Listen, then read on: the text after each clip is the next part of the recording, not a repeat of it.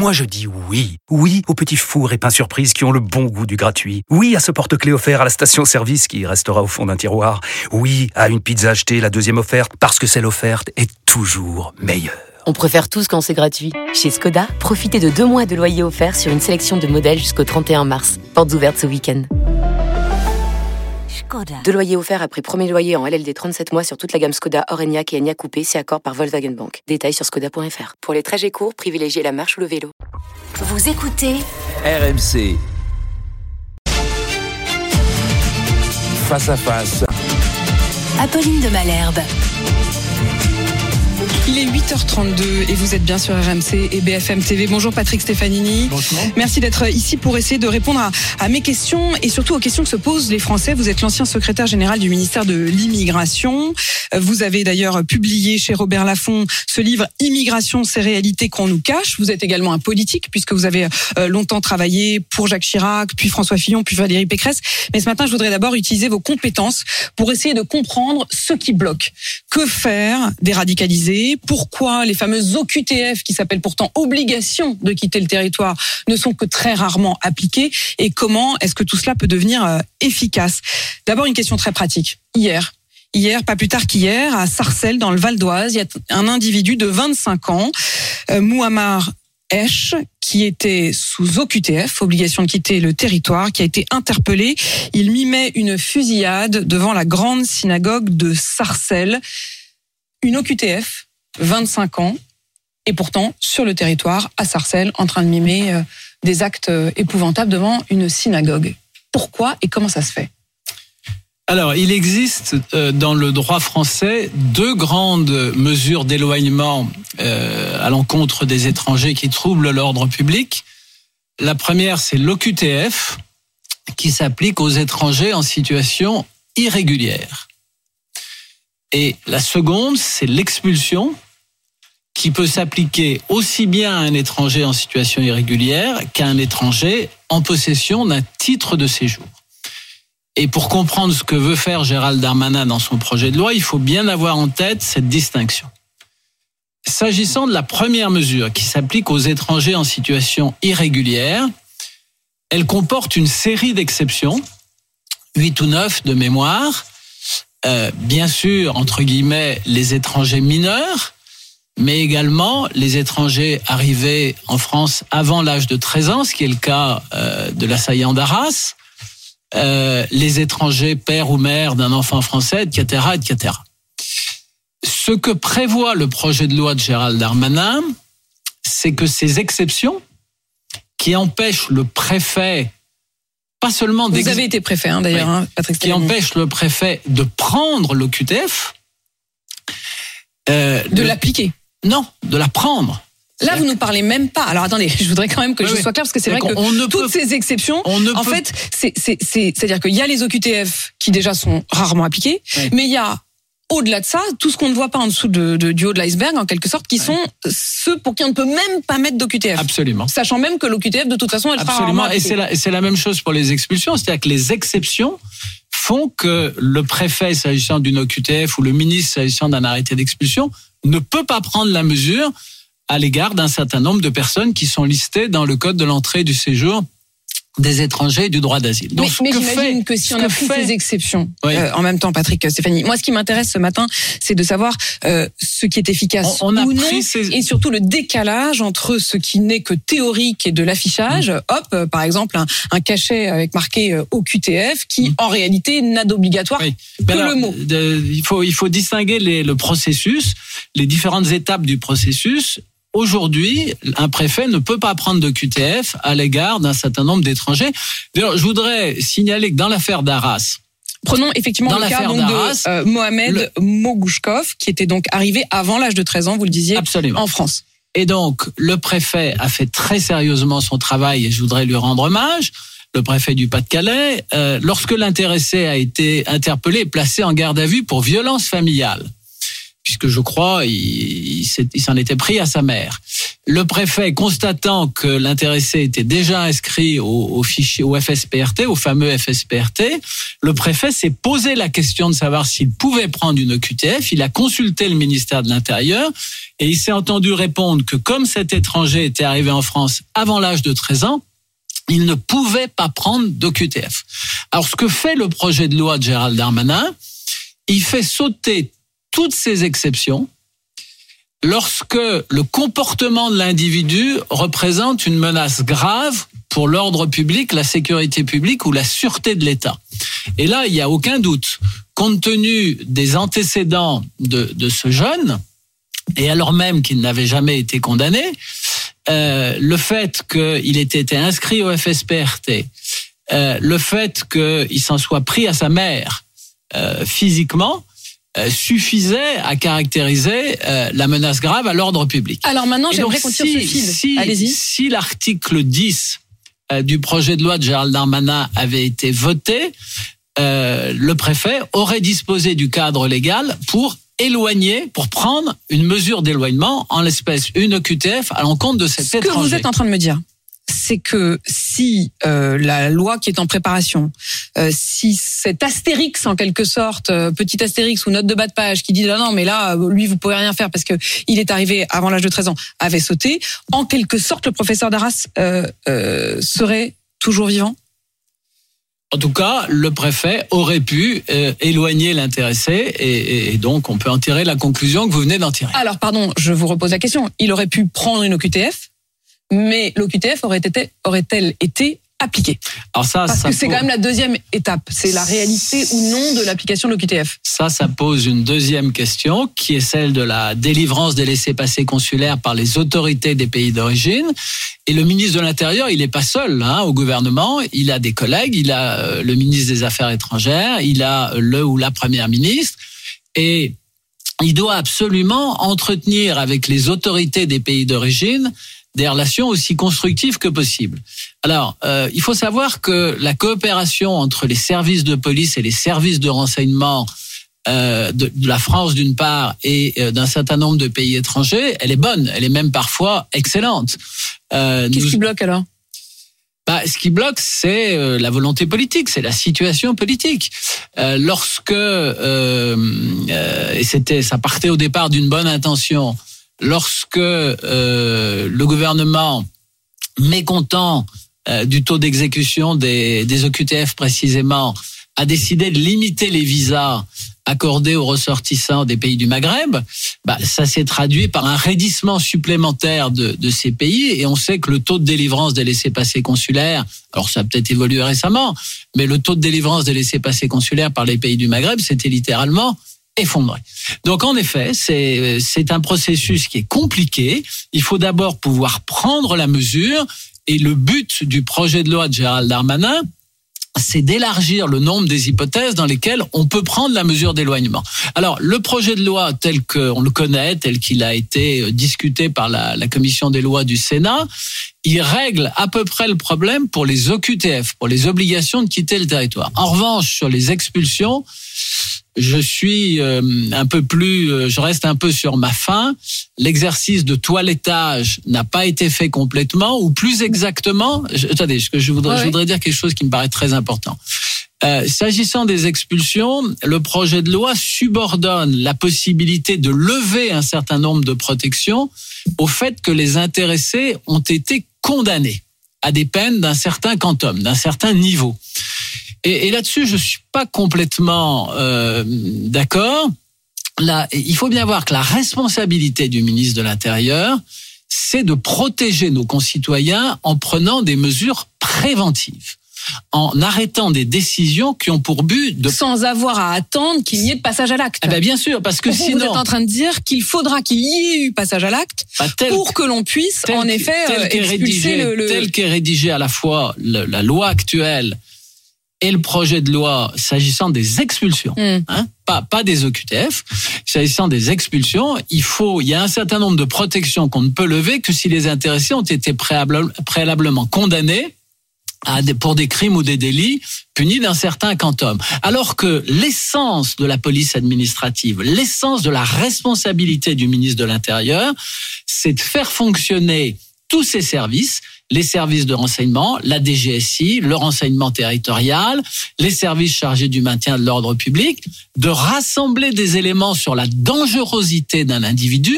Et si la conviction du ministre et de ses services est acquise sur le fait qu'un individu est dangereux, on doit pouvoir l'éloigner du territoire français alors même qu'il n'a pas été condamné et alors même qu'il a des attaches familiales en France. C'est ça tout l'enjeu de la discussion. Après, la question, c'est comment est-ce qu'on qualifie le danger? C'est-à-dire, qu'est-ce qui fait qu'à un moment, on considère que quelqu'un est véritablement et de manière anticipée, sans qu'il n'ait jamais sans qu'il ne soit jamais passé à l'acte, mm. pourquoi le qualifier de dangereux au point de l'expulser? Qui décide? Qui juge? Alors, euh, c'est le, le, ministre qui décide euh, ou le préfet. Oui, c'est pas le ministre qui un par un va regarder. Il y a, j'ai regardé les chiffres. Euh, c'est les chiffres du ministère de l'Intérieur lui-même. Hein. Il y aurait par exemple 1000 mineurs avec des fiches actives considérées actives pour islamisme.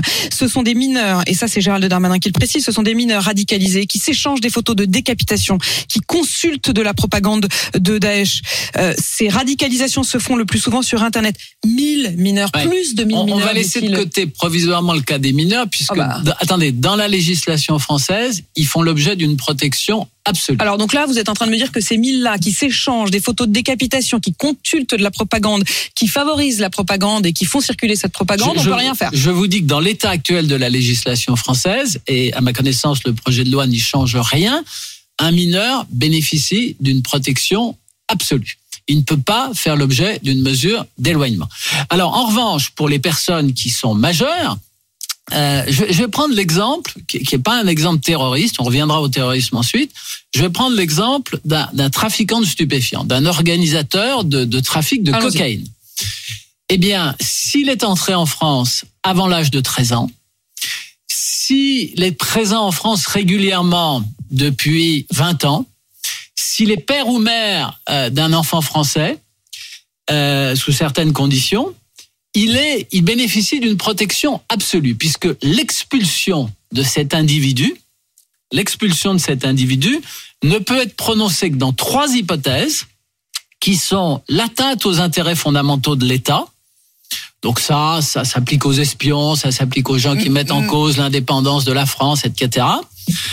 Euh, deuxième hypothèse, les actes terroristes. Et troisième hypothèse, l'appel à la, provocation à la haine ou à la discrimination envers une personne ou un groupe de personnes. Donc vous voyez que le trafic de stupéfiants ne, fait rentre pas, ne fait pas euh, partie des trois hypothèses, ne fait pas partie des trois hypothèses qui permettent de lever les protections à l'encontre d'un étranger qui est arrivé en France avant l'âge de 13 ans ou qui est présent régulièrement sur notre sol depuis 20 ans ou qui est père ou mère d'un enfant français. Ou hein, c'est pas, ça, pas, pas, il faut pas qu'il ait tout cela. Non, non, il, suffit, qu'il soit dans une des cases. il suffit qu'il soit, dans une de ces cases pour être protégé. Mais Patrick Stéphanie, Patrick le dit. Patrick Stefanini, est-ce que le projet de loi euh, tel qu'il est dans les tiroirs répond par, par, exemple à cette situation-là ou est-ce que le trafiquant euh, de cocaïne dont vous nous parlez, lui, il tel reste qu'il est, tel qu'il est euh, rédigé, le, le, projet de loi ne permet pas d'élargir les cas d'expulsion pour ce trafiquant de, de, cocaïne. En revanche, en revanche, Gérald, d'abord, le Sénat a encore la possibilité de l'amender,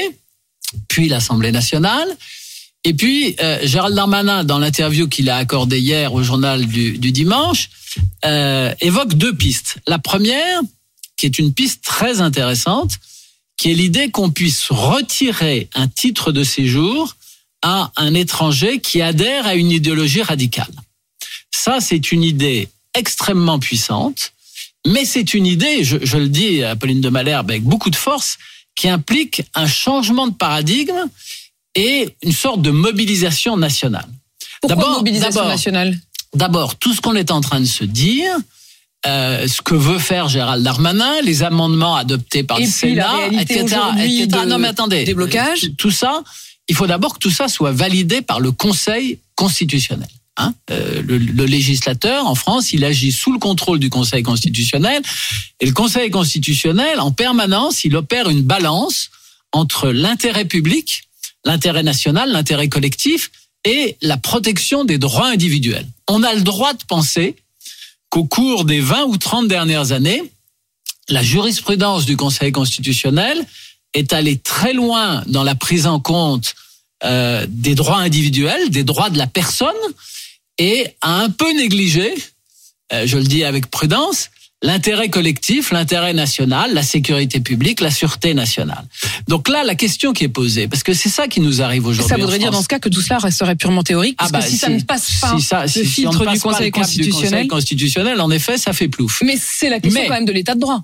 Oui, mais la question qui est posée, c'est que euh, on avait affaire autrefois à un terrorisme ponctuel, à un terrorisme piloté par les États étrangers qui envoyait sur le territoire national euh, des personnes qui commettaient un,ét- un attentat et qui se dépêchaient de quitter la France euh, pour ne pas être condamnés. Aujourd'hui, on sait qu'on doit faire face à un phénomène tout à fait différent. On doit faire face à une sorte de terrorisme diffus. On sait qu'un attentat peut se produire à tout moment, partout en France aujourd'hui. J'insiste sur ces deux points. Partout en France, il n'y a pas de région qui soit à l'abri. Et à tout moment, c'est-à-dire que sans préavis, un individu peut passer à l'acte. Et on a vu d'ailleurs, Avec Arras, c'est tout à fait c'est ce qui s'est ce- passé. ce C'est ce qui s'est passé dans l'affaire d'un passage à l'acte Et donc, individuel. le, le, le ministre, dans son interview d'hier, il, euh, il, il lance une sorte d'appel à la CEDH en disant j'espère la que Cour européenne des droits de la Cour l'homme. européenne des droits de l'homme en disant j'espère que la Cour européenne des droits de l'homme tiendra compte du fait que nous sommes dans une, un- une situation de crise terroriste. Moi, je pense qu'en envoyant ce message à la CEDH, le ministre envoie aussi un message au Conseil constitutionnel et partant à toutes les juridictions françaises. Euh, Alors, eh, attendez, je termine.